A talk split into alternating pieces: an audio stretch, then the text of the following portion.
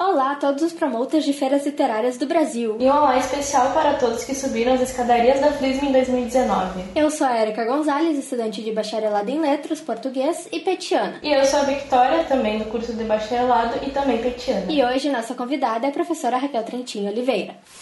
Vozes do 40A. A professora Raquel possui mestrado e doutorado em estudos literários pela Universidade Federal de Santa Maria. Em 2014, cumpriu estágio pós-doutoral na Universidade de Coimbra. Atualmente, é professora adjunta da Universidade Federal de Santa Maria. Seus temas de pesquisa abrangem os temas construção da narrativa, romance contemporâneo português, estudos pós-coloniais, relação literatura e memória. Então, prof, seja muito bem-vindo ao nosso programa. Há algo a acrescentar ou a gente arrasou na apresentação Lattes? Lattes é um tanto formal, não é? É um pouquinho. Mas é mais ou menos isso, não é? É, é o que as letras dizem, não é? Sou também a mãe da Maia, gosto muito de ser professora do curso de letras, de ser professora de literatura antes de tudo, da Universidade Federal de Santa Maria. Sim. Que eu tenho um carinho muito grande por toda a minha formação também ter sido nela, não é? Uhum. É, é bom, né? E seguindo nisso, o que que fez tu querer cursar letras e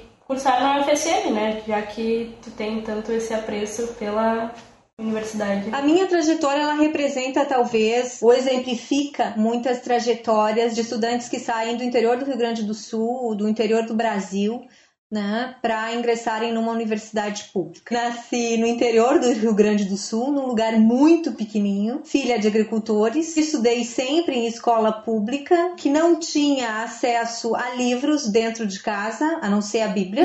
Os meus pais tinham não é, uma formação escolar bastante incompleta e aprendi a gostar de ler por acasos da vida, talvez. O meu pai valorizava muito uh, a escola, gostava muito de contar histórias, de ler e interpretar o texto bíblico. Tinha uma visão muito humanista, muito sensível, inclusive para a língua. Acredito que isso tenha me influenciado né, na minha visão também de educação, de língua e de sensibilidade, principalmente. Né? Uhum. Eu comecei a ler muito cedo, ler muito, mas o, o meu acesso aos livros era um acesso da escola, Sim. né? Porque em casa eu não tinha o material, o livro, né? Uhum. Então eu lia tudo o que havia disponível na escola. Então eu li muito, muito pequenina, e a minha formação, o meu repertório inicial, meu repertório literário, ele foi construído mais ou menos até a, a oitava série, né? O nono ano agora. Sim. No ensino médio eu já mudei de escola e eu fui fazer o magistério. E o magistério ele tá muito voltado para a literatura infantil. O foco é, não é? A literatura infantil. Uhum. Então eu li bem menos no magistério dos clássicos, né? Que eu li antes. Eu li a literatura brasileira romântica, realista. Eu tudo isso eu li até a, a, aí a oitava série mais ou menos, Uhum. né? Série Bom Livro, Agatha Christie, né? Todos esses clássicos mais populares também que estavam disponíveis na escola. No magistério, a minha formação foi muito mais voltada para a didática do ensino, né? Mas aí eu tive contato com Piaget, com Vygotsky, alguma coisa até de Freud, né? Então foi um outro momento da minha formação. Isso me despertou o interesse por fazer psicologia, na verdade. Foi com a intenção de fazer psicologia que eu vim para a Universidade Federal de Santa Maria, que era uma referência a algumas primas, tios tinham estudado aqui já, não é? Como eu gostava muito de estudar, isso é uma, uma, um aspecto muito natural em mim, uma tendência sim. mesmo da minha personalidade. Então eu vim sem conhecer assim ninguém na cidade, com poucos recursos financeiros, né? Vim na verdade fazer estágio aqui em Santa Maria ainda, né, no- nos anos iniciais, né, estágio do magistério e me preparar minimamente para fazer então o vestibular ao fim do ano, que era o vestibular de psicologia. Então, na verdade, como muitos alunos de letras, eu queria fazer outro curso. Tá?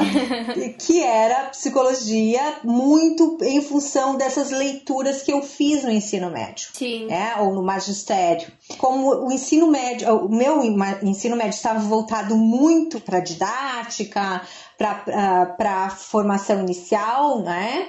Eh, para pensar a formação inicial, a educação inicial, Sim. eu não tive muitos conteúdos preparatórios para o vestibular, de matemática, física, química mais avançados. Então eu fiquei com muito receio de não passar no vestibular de psicologia, que era mais concorrido. Sim. Então, como eu gostava muito, sempre gostei muito de gramática, eu optei por, não, vou fazer letras, porque letras provavelmente eu vou estudar gramática. Porque aí tem um detalhe importante, né? Que eu acho que talvez as novas gerações, os novos alunos de letras não, não, não, não percebam muito isso, né? Na minha época, as informações sobre os cursos eram muito restritas.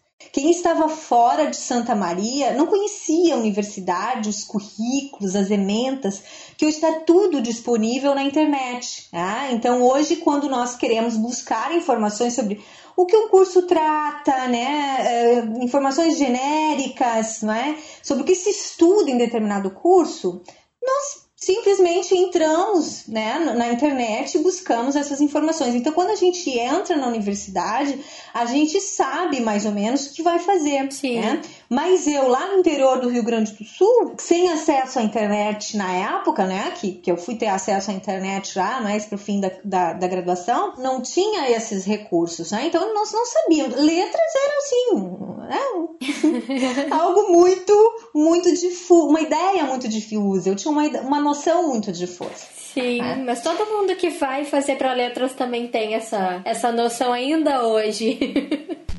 Eu nem me dava conta, quando eu escolhi letras, da influência dessa formação ah, inicial, né? Dessas leituras que eu fiz por conta. Sim. Às vezes eu me escondia para ler, porque minha mãe, né? Essa rotina, essa rotina mais ah, rural é uma rotina de trabalho, de trabalhos manuais, né? Eu sempre ajudei em casa, de- desde pequenininha. Minha mãe mesmo brigava, né? Olha, larga esse livro, o que, você tá fazendo aí no meio do mato, lendo, né?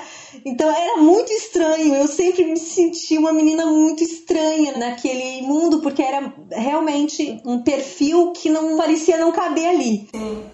Quando eu entrei no curso de letras, eu não tinha essa a noção da importância da literatura dentro do curso de letras. Ah, eu nunca imaginei, por exemplo, que eu estudaria teoria literária, que eu continuaria fazendo o que eu sempre gostei de fazer. Isso me fez ficar nas letras. Eu me encontrei uma identidade que era profissional, mas que tinha a ver com a minha história, né? Com, com o meu gosto, com os meus gostos, enfim, né? Com, a- com as minhas preferências e interesses. Sim, sim. Interessante. Interessante demais. Em nenhum momento, assim, dentro das letras mesmo, tu pensou pegar a área de psicolinguística? Não pegou, te encantou, assim, tipo, meu Deus, achei a psicologia aqui dentro. Eu sempre fui uma menina que, dentro das letras, me interessei por tudo. eu nunca separei em caixinhas as áreas, assim, dentro das letras, né? Por Sim. exemplo, linguística e literatura. Pelo contrário, eu acho que as duas são muito complementares e o casamento entre elas é, é, é fundamental para tanto para nossa formação quanto para nossa atuação profissional. Meu primeiro projeto de iniciação científica foi na linguística. E foi com Vygotsky, com a, com a, na verdade, estudando, né, retomando uma leitura que era lá do magistério, mas com uma outra professora, que é a professora Márcia Correia, pela qual eu tenho muito carinho. Acredito que no segundo ano de graduação eu desenvolvi um projeto numa das escolas do bairro Tancre- Tancredo Neves, aqui de Santa Maria, Ahn, pensando escrita, reescrita, né, trazendo também um apoio aí para os alunos, né, Sim. da escola, na perspectiva então construtivista, né, vigotskiana. Só que ao mesmo tempo, meu gostinho pela literatura, né, era muito forte Sim. tinha bolsa, né? Então essa história eu até conto, porque a professora Márcia Correia, ela me convidou então para participar do projeto depois, né, do, do resultado ali das primeiras disciplinas, né, que às vezes naquela época o professor convidava. Hoje nós fazemos editais, abrimos editais, né, para selecionar os bolsistas. Mas a professora me convidou, a professora Márcia me convidou, Raquel, quer fazer parte do projeto? Claro, não é? Ao mesmo tempo, a professora Silvia Paraense me convidou para participar do projeto dela. Não é? De literatura. Só que a professora Silvia me convidou assim alguns dias depois. E eu já tinha o convite da professora Márcia. Uhum.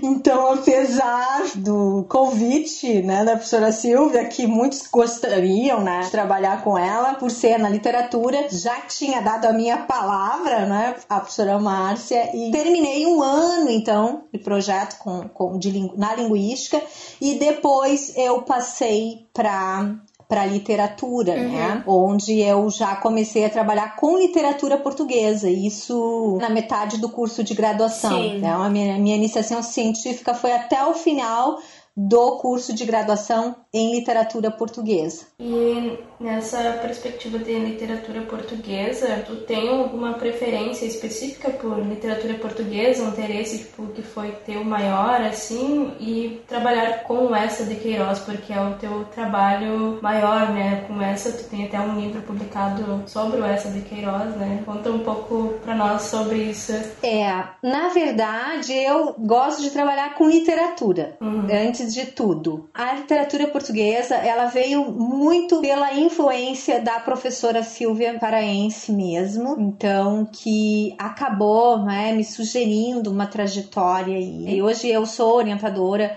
também de, de mestrado, doutorado, então, e de iniciação científica, que para mim é muito cara. A iniciação científica para mim é um processo fundamental. Sim. Uhum. Eu desenvolvi um gosto muito especial pela literatura portuguesa, pelo essa de Queiroz, que apresenta um tipo de literatura que me atrai bastante. Eu estudei no mestrado, vocês não citaram aí, não é? Mas. Uh, uma... A gente vai citar. Vai.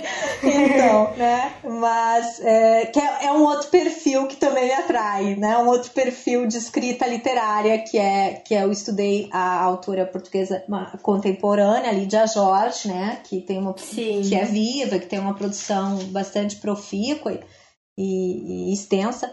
Mas uh, eu, se eu pudesse dizer o que me atrai né, em, em, em, termos de estilo literário, é uma literatura, por um lado, uma literatura que, tra que, que, que tem uma, uma perspectiva crítica social pelo viés da ironia, da ambiguidade, né, aquele, aquele riso cínico, aquele riso que nos diverte, mas ao mesmo tempo é extremamente ácido e, e, crítico em relação à sociedade, em relação aos nossos comportamentos sociais, ideológicos, enfim. Então, o essa representa muito bem para mim essa literatura, né? Uhum. E por outro lado, e talvez a minha identificação como leitora seja maior aí até, Sim. uma literatura mais intimista, é uma literatura mais voltada para os dramas internos. Ah, então aí eu colocaria. Então a Lídia Jorge ela associa um pouco isso, né? A, a, a o olhar para fora e o olhar para dentro. É bastante interessante a literatura Sim. dela por causa disso também. É uma das linguagens que consegue alcançar esse aspecto da condição humana que outras linguagens não conseguem, justamente porque através da ficção ela representa, né, esses dramas interiores das personagens, Sim. né? A mente, por exemplo, né?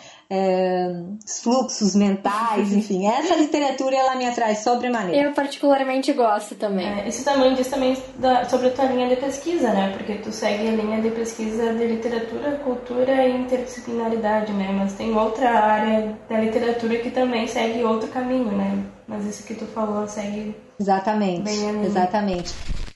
Pegando um ganchinho agora que, que a senhora falou no seu mestrado, eu queria saber se a ideia de fazer um mestrado e um doutorado, ela já vinha antes ou foi durante a graduação, assim, que, que tu decidiu, é isso que eu quero fazer, eu quero fazer um mestrado e um doutorado? Conta como foi, uh, como foi montar a pesquisa, como foi essa experiência para ti? Como eu disse, a iniciação científica para mim assim é um é uma parte fundamental da formação na universidade. Sim. É o lugar da experimentação, é o lugar da reflexão, é o lugar do dos projetos de, de, de, colocar as ideias individuais, né, em, em desenvolvimento, porque as disciplinas e essa rotina mais ordinária, vamos dizer assim, mais convencional das disciplinas ela é muito interessante porque nos desafia, são muitas leituras, elas, né? Sim. Mas por vezes nós não temos tempo de avançar né, na análise de um problema, no desenvolvimento de um projeto mais apurado, né? A iniciação científica eu aprendi desde a escrever, né, um, um bom texto, um texto orgânico, um texto coeso, coerente, né? Uhum. A todos aqueles passos iniciais da pesquisa, né?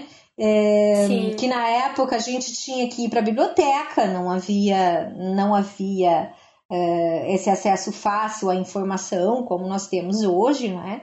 Então, Sim. então, mas foi para mim a iniciação científica foi fundamental para esse passo seguinte, uhum. a escolha da pós-graduação.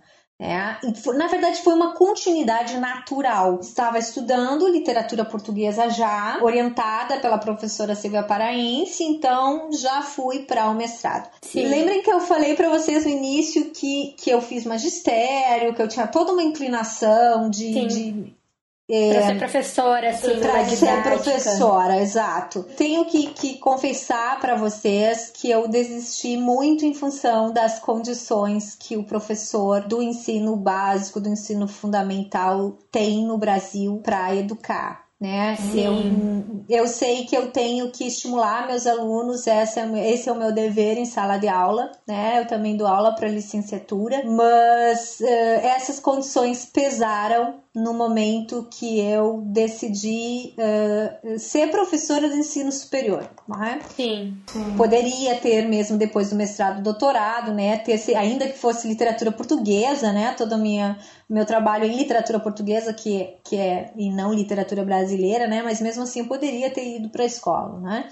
mas eu já de cara fiz concurso e, e, e, tentei ficar no ensino, me estabelecer no ensino superior. Sim. Né? Mas foi muito natural para mim, então foi um processo, eu fiz a seleção, foi é um processo difícil, né?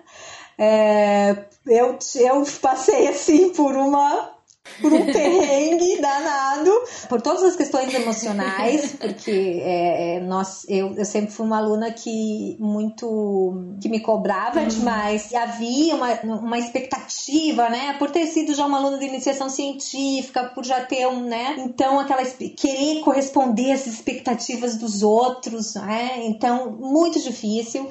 Eu fiquei, eu me lembro assim do dia da prova, foi um horror. Sim. Né? Passei, passei ali, não é? E, mas durante o mestrado eu tive uma experiência também muito bacana que foi fazer um sanduíche fora, né? Na, na época a gente tinha essa possibilidade. Eu fiz um sanduíche na Unicamp. E, essas, se eu fosse se eu fosse Sim. aconselhar meus alunos hoje, né? Eu aconselho quando posso, quando é, essas é, sair da universidade, né, ter essas experiências em outras universidades, né, eu acabei fazendo doutorado também na UFSM por circunstâncias pessoais, uhum. mas esse trânsito ele é bastante uhum. importante uhum para ampliação da formação, naturalmente, né? Então foi uma experiência importante também para mim essa esse estágio, é, né, na Unicamp. Até para conhecer, né, como outras instituições lidam com o mesmo assunto que a gente lida também, né? Porque às sim. vezes uma coisa que tem aqui, tem, eu lá em outro lugar é diferente, até mesmo aqui dentro. Né? Desde o diálogo cultural, né? Uh, e quanto ao teu pós, eu, eu gosto bastante de quando eu vejo que os professores fazem viagens assim internacionais, eu já fico feliz que eu gosto disso.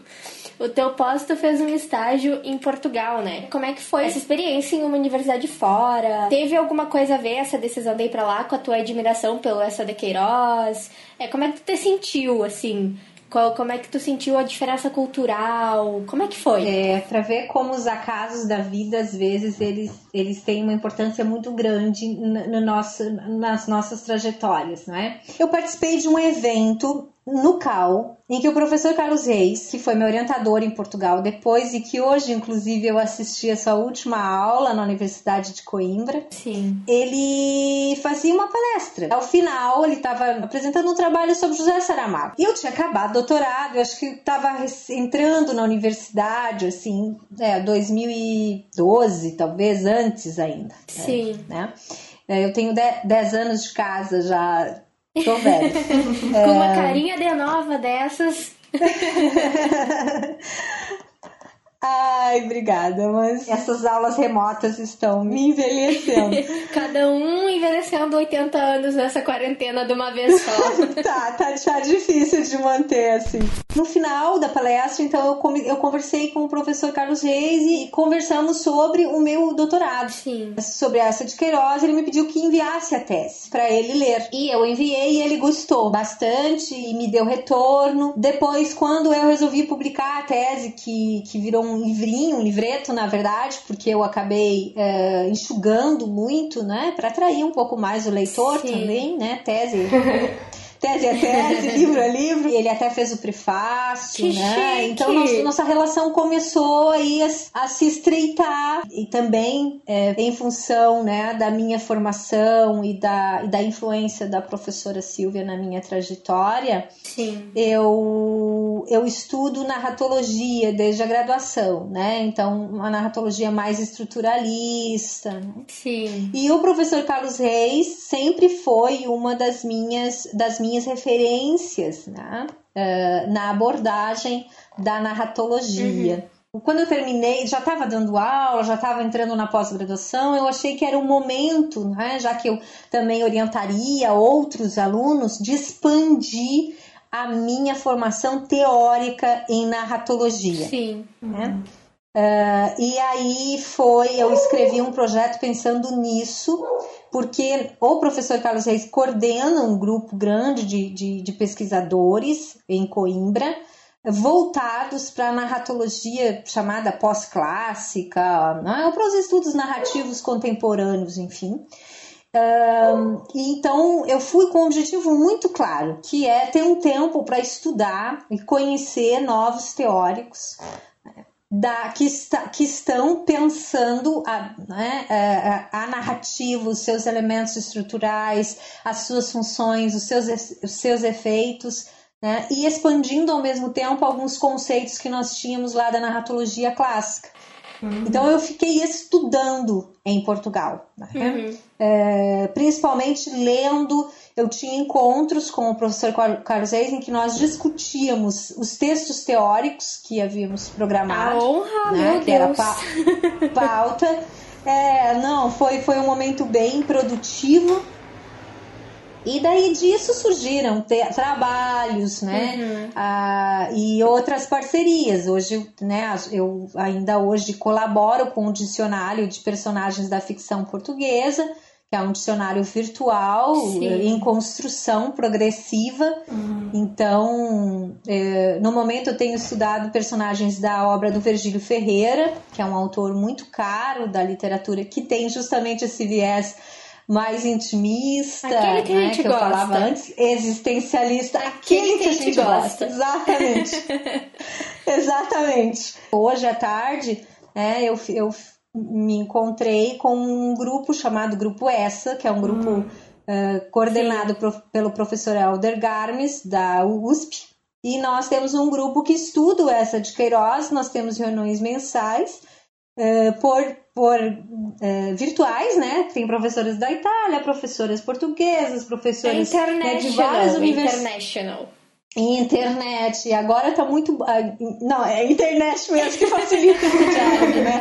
Mas eu, eu, hoje, eu hoje só assisti, porque estava muito cansada, eu não, não contribuí para o debate. Mas. Uh, mas assim, então eu tô, eu participo, né, continuamente. É um grupo também que eu tô estudando, quer dizer, eu tô atual, me atualizando, né? É uma forma de nós nos mantermos ativos em termos de produção, né? Que, que é uma das, é um dos lugares também, né, de, de, de trabalho do professor na universidade. Sim.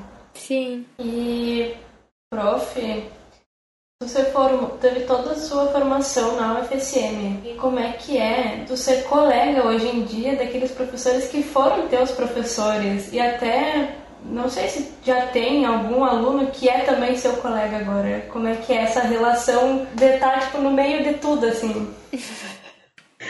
Pior que tem aluno que, que já é, que é meu colega, vocês acreditam? é, vou, vou confessar, ele vai me matar, né? Mas é, tudo bem, o professor Enéas foi meu aluno.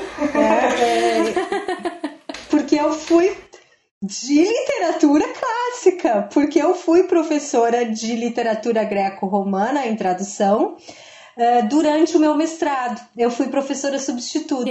Uhum. E nessa época eu dei aula para o professor Enéas, eu dei aula. Depois o professor Marcos de Martini me substituiu.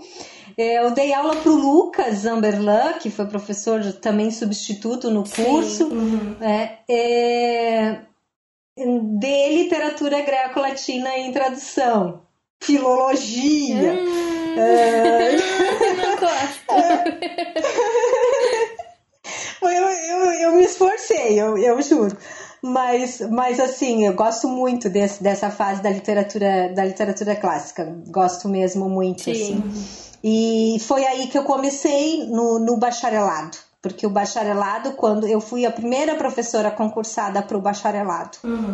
E então, e o bacharelado tinha disciplinas voltadas para o período clássico, ainda tem, Uhum. E eu acabei assumindo então essas disciplinas, né, para o clássico da antiguidade, né, greco, greco-romano aí, greco-latino. É, tem aspectos positivos e aspectos negativos, Sim. né, de conviver com os próprios professores, né, porque eu me lembro que quando eu entrei na época o professor Orlando era chefe do departamento é, e ele me disse, ó, agora muda muda a ficha. Outra perspectiva, é? né? Agora você muda a perspectiva. Agora você não pode, não é? Porque é, mas é muito delicado ao mesmo tempo. É uhum. É muito delicado. Porque você tem, uh, claro, um respeito, mas também, né, uma você tem muita influência de tudo que veio uhum. antes, uhum. você tem, né, um uh, se sente até na obrigação né, de, de, de, de, respeitar toda essa história, e deve uhum. respeitar toda essa história, né? É, mas, claro, há momentos que é preciso também romper, que é preciso né, uhum. entrar em conflito mesmo com os meus uh, professores, meus mestres, né? Então é, é delicado, vamos dizer assim que é delicado, né? Porque tem toda uma carga também que já vem, né? Houve bastante mudanças no curso, né? No bacharelado passou a existir também, eu acredito, da época que tu estudou. Sim. Daí, quais, Sim. como foi, tipo, Sim. passar por todas essas evoluções, assim, do curso para que ele é hoje? Acho que tem dois aspectos importantes aí. Primeiro, essa mudança curricular, né? Que houve várias mudanças, na verdade. Uhum. Eu, quando eu entrei, era licenciatura dupla. Eu fazia português e inglês. Hum. Uh, depois eu optei em função da iniciação científica e da minha dedicação à, literatura. Então eu acabei ficando só no português. Muitos alunos faziam essa opção num determinado momento do Sim. curso. Hum. É, e, e depois mudamos né, para as licenciaturas simples, então a nossa licenciatura em português e literaturas de língua portuguesa, licenciatura em inglês, né? E, e, e mesmo em espanhol. Né? Então, essa, primeira, essa foi uma das primeiras mudanças importantes. Depois, a criação do bacharelado, que deu a oportunidade de nós estudarmos mais em função de uma carga horária menor né, nas disciplinas de didática e da educação, né, especificamente. Então, deu oportunidade de nós avançarmos mais uh, no estudo das literaturas, das teorias linguísticas, é, de, de, ter um, um, um, programas mais abrangentes. Uh, então, eu, eu não peguei essa fase, essa fase eu, eu já peguei como professora, né, não como aluna. Então, esse é um aspecto que eu acho que, no, que o curso ganhou.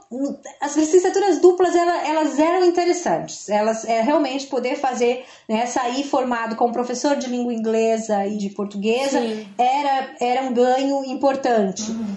Uh, mas acho que o bacharelado foi, outro, foi um, um, um passo também Importante. fundamental na história das letras. Uhum. Fundamental na história das letras. Então eu, eu, eu, eu eh, vejo isso, esse, esse ganho né, como muito positivo. Agora, de, uma outra perspectiva, né, falando de uma maneira mais pessoal, né, a grande mudança, e eu sempre digo isso para os meus alunos em sala de aula, né, ser aluno é muito bom. Uhum. Sim. Ser aluno é esse momento da universidade, esse momento, principalmente da graduação. Os perrengues. É uma das melhores. é uma das, me- é uma das melhores fases da vida. E a gente tem umas responsabilidades. De vocês, não assim. tem umas responsabilidades que se a gente fosse professor a gente teria também, né? E a gente tem todo um amparo de ter dúvidas e tirar dúvidas e conversar e errar muito. E professor às vezes já, tipo, por exemplo, tem uma dúvida já não sabe pra que lado vai, sei lá. Ai, Eu acho que tem essa parte assim, não sei se eu tô viajando aqui. Não, tá mas, é, totalmente coerente, Vitória. É, pra mim, é, é- é, o principal é que, é que, o, que o estudante ainda de graduação, né, ele ele está sendo apresentado para um leque de saberes né, Sim. é, extremamente amplo e desafiado por diferentes professores. Sim. Eu acho que desafio é a palavra. É, por diferentes linhas de pesquisa, por diferentes projetos.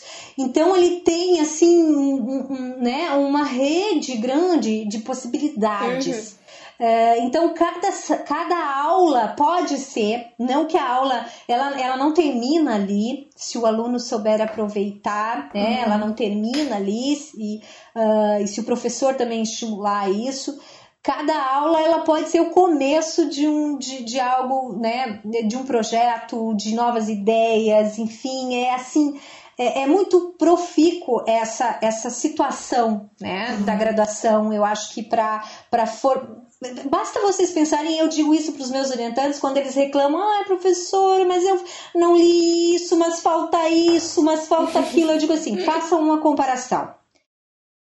Primeiro dia de curso e o momento que vocês estão hoje. Quem vocês, como vocês entraram e como vocês estão. Então, com não tem nem todas como as fazer essa comparação. com todas as dificuldades, com todas as lacunas, com todos os problemas que todos nós sabemos que temos, Uhum. né? Em diferentes eh, níveis, nós sabemos que há um ganho considerável, né? Eh, e que essa, essa for, é perceptível esse ganho, né? É, basta olhar para a formação individual de cada um. Eh, então, eh, como professora, os compromissos aumentam. Né? É, é o- a gente está no outro lugar. A função é criar esses desafios, é estimular, e nem sempre nós conseguimos fazer isso. Né? Então, agora, por exemplo, para mim está sendo muito difícil viver né, esse momento ao mesmo tempo que, que eu estou trabalhando muito e tudo Uhum. mais, mas difícil principalmente em achar uma forma de conseguir conquistar o meu aluno e desafiá-lo a ter vontade Uhum. né, de, de, de, de continuar comigo. Né, de continuar lendo literatura, de continuar sentindo interesse, né, Uhum. é, pelos, pelos objetivos das, das, das disciplinas que eu, que eu leciono, que estou lecionando. Tu também é uma das idealizadoras da FLISM, né, que é uma das coisas que tu é bastante conhecida no curso, que é a FLISM, né? E como é que é idealizar a FLISM, de onde surgiu Eu vou, vou reproduzir as palavras do, do, meu, do meu marido? É, Gerson Vella, é, da idealização dele e da. E eu, dele e primeiro ele foi ele que veio com essa ideia. Ele é um grande leitor é, ele é Ele é professor professor também ele é músico né mas é professor também nas na pós-graduação em letras. É e e ele veio um pouco com a experiência das jornadas literárias de Passo Fundo, com essa ideia de nós criarmos uma festa literária em Santa Maria.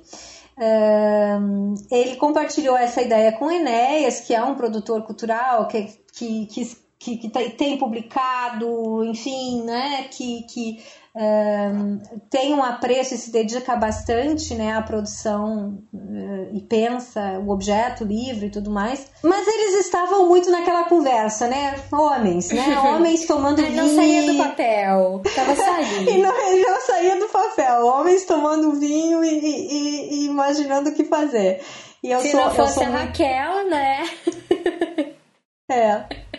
eu sou eu sou muito prática, assim, eu esse é um, não sei se é um se é um mérito ou não, mas enfim, eu acabei um, disse não, vamos fazer então, vamos fazer e fiz é, ousei fazer alguns convites na época para o Luiz Rufato, foi o primeiro que eu convidei assim dizendo porque nós tem recursos, né? Pouquíssimos recursos nós até hoje não tivemos patrocínios de fora, nem buscamos, uhum. né? É um evento totalmente, gratu totalmente gratuito, uh, gratu mas está difícil assim também conseguir. Esse ano foi muito difícil. Né? Essa questão financeira nos uhum. preocupa, não sei o que vai ser da FISM ainda em função disso, uhum. mas então eu ousei fazer alguns convites uh, e deu certo, né? O Isulfato abriu a FISM, então acho que isso atraiu bastante também um, o público. E eu gosto muito do projeto, mas uhum. é um uhum. projeto que dá muito trabalho, né? É um trabalho bom de fazer, é um trabalho muito bom. É, esse ano o Aflismo em Casa foi assim uma resposta muito positiva, porque nós tivemos também muitos participantes de fora da cidade. Né? A ideia também é começar um diálogo nas escolas que anteceda, uhum. um diálogo que anteceda as datas de realização da FISM. O ano passado a gente até conseguiu fazer algumas oficinas, né? Colocar as escolas nesse nessa uh, festa mesmo, né? Integrá-las na fe a festa. É, uhum. E, e, assim, e é muito gratificante para mim porque há o um envolvimento de muitos alunos do curso de letras, né? É, de orientandos, uh, o público também, né? Muitos alunos de letras participam, colegas. O ano passado muitos colegas assistiram. Sim. Esse ano também participaram também como palestrantes. É, é um outro lugar, é, é um lugar mais descontraído, né? é uma outra forma de comunicação também, que é diferente né? Do, da, da, da, forma como às vezes a gente trata a literatura dentro da academia, não é? Sim. Tá, é, é um projeto que eu tenho, pelo qual eu tenho muito carinho, assim, é, mas é um projeto que, que nos preocupa um pouco em função dessas restrições de recurso. Sim. Mas eu acho que cada vez vai ficando mais forte o resultado, a cada ano é muito bonito. Eu, particularmente, eu não sou tanto da área da literatura, mas eu gosto muito da Flisme. É, ah, é um, bom ouvir é isso. muito bom. Que bom ouvir isso. É uma ideia muito gostosa. Muito obrigada, Raquel, inclusive, por ter feito a ideia sair do papel. Não precisam agradecer, merecem. É verdade. É, Vitória? Eu já gosto mais da literatura do que a Érica. Eu sou totalmente da literatura linguística eu até uso assim, mas pra literatura. De fora isso eu fico.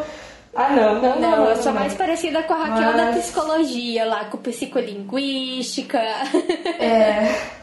É, sabe Mas que a literatura eu... e psicologia também não é essa, essas é, é, é, é filosofia, não é? Elas, elas, conversam muito bem, né? Há uma porosidade Sim. aí entre essas áreas que, que é extremamente Tudo depende do que tu vai fazer também, né? É. Do, do, do que tu vai pegar como objeto de análise, é. tudo dá para colocar um pouco na literatura, porque a gente fala sobre tudo, né, Raquel? É. Eu lembro que o primeiro contato que eu tive com a Frisma foi no ano passado e eu gostei bastante, porque eu, eu também era meu primeiro ano na faculdade, eu conheci bastante sobre o que os meus professores uh, falam, né, nas suas linhas de pesquisa e como leitores também e tive, eu acho que foi o primeiro contato que eu tive presencialmente com algum autor e foi tipo uma experiência muito muito bacana assim que eu acho que só aflige-me naquele momento assim.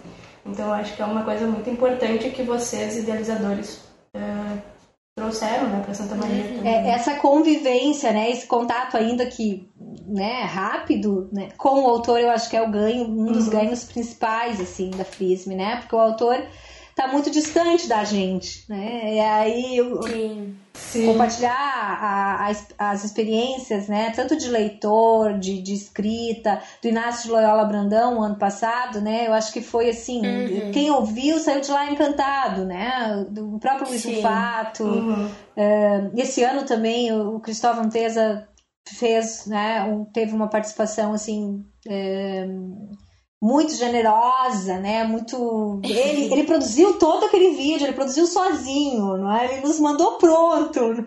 É, Eu pensei que vocês tinham editado todos os vídeos. Não, assim. os, os demais sim, É. Vitória. Todos nós editamos, né? Mas o Tesa mandou pronto. É, então ele Ai, fez assim, ele, foi, ele, ele editou, né? Então, assim, foi um carinho grande, né? Eu tenho.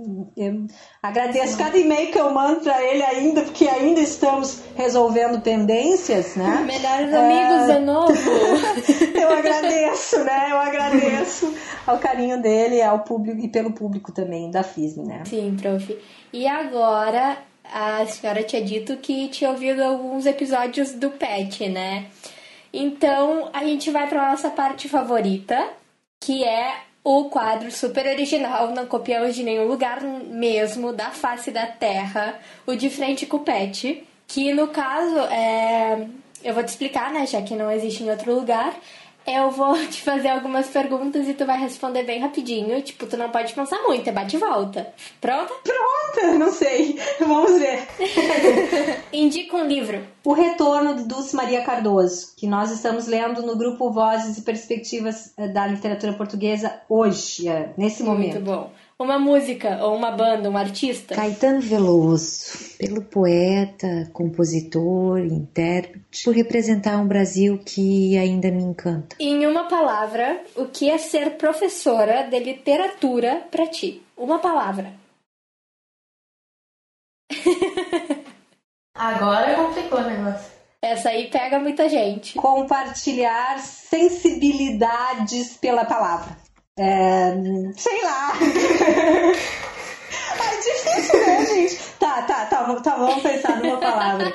Foi mais de uma palavra, mas tá valendo. Ler. É ler, é ler com os meus Pode alunos. ser. é- Agora, uma história engraçada com algo que aconteceu contigo na graduação, até depois, ou até algum perrengue chique em viagem. Ah, alguma vergonha alheia, sabe? Um mico, assim, que te faz rir até hoje, que tu para e dá risada sozinha. Tá, gente, agora vocês me pegaram. Eu, eu de, primeiro, de memória eu sou horrível. E, e claro que eu faço questão de esquecer os micos, né? É, perrengue, sim. Perrengue eu lembro de alguns. Eu me lembro do mico, né? Que a professora Silvia reproduz pelos cantos. Se reproduzia na época, não é? Do mico. Porque eu fui estudar um poema do Jorge Sena, que é um autor, um autor contemporâneo da poesia portuguesa. Contemporâneo, hoje maior produção dele, da década de 60, 70, enfim. Eu fui estudar um poema que, que ele escreveu nos Estados Unidos. Ele foi, ele foi professor também no Brasil, exilado né, na época da ditadura salazarista em Portugal, e depois morou nos Estados Unidos. E ele tinha um longo poema né, que trazia muitas informações sobre cultura eh, norte-americana, a, a- a influência também eh, africana né, na, na cultura norte-americana. E eu, eh, assim, menina, não é? Ainda muito. com todas aquelas referências, né? Para resolver sem Wikipédia, sem internet, sem nada disso, né? E vejam bem a minha ignorância, né? É, eu não, não sabia quem era Ray Charles. E o poema é, se intitulava Ray Charles, né? É, e era sobre o seu canto e sobre tudo aquilo que esse canto simbolizava e representava. Um poema muito forte, né? E a professora Silvia, então, descobriu, né? Essa minha lacuna, né? Cultural. É, então ela pegou um pouco no meu pé com isso e eu, eu não esqueço disso, né? Como né, eu precisei buscar toda essa informação. Eu queria tava, tava trabalhando como, né?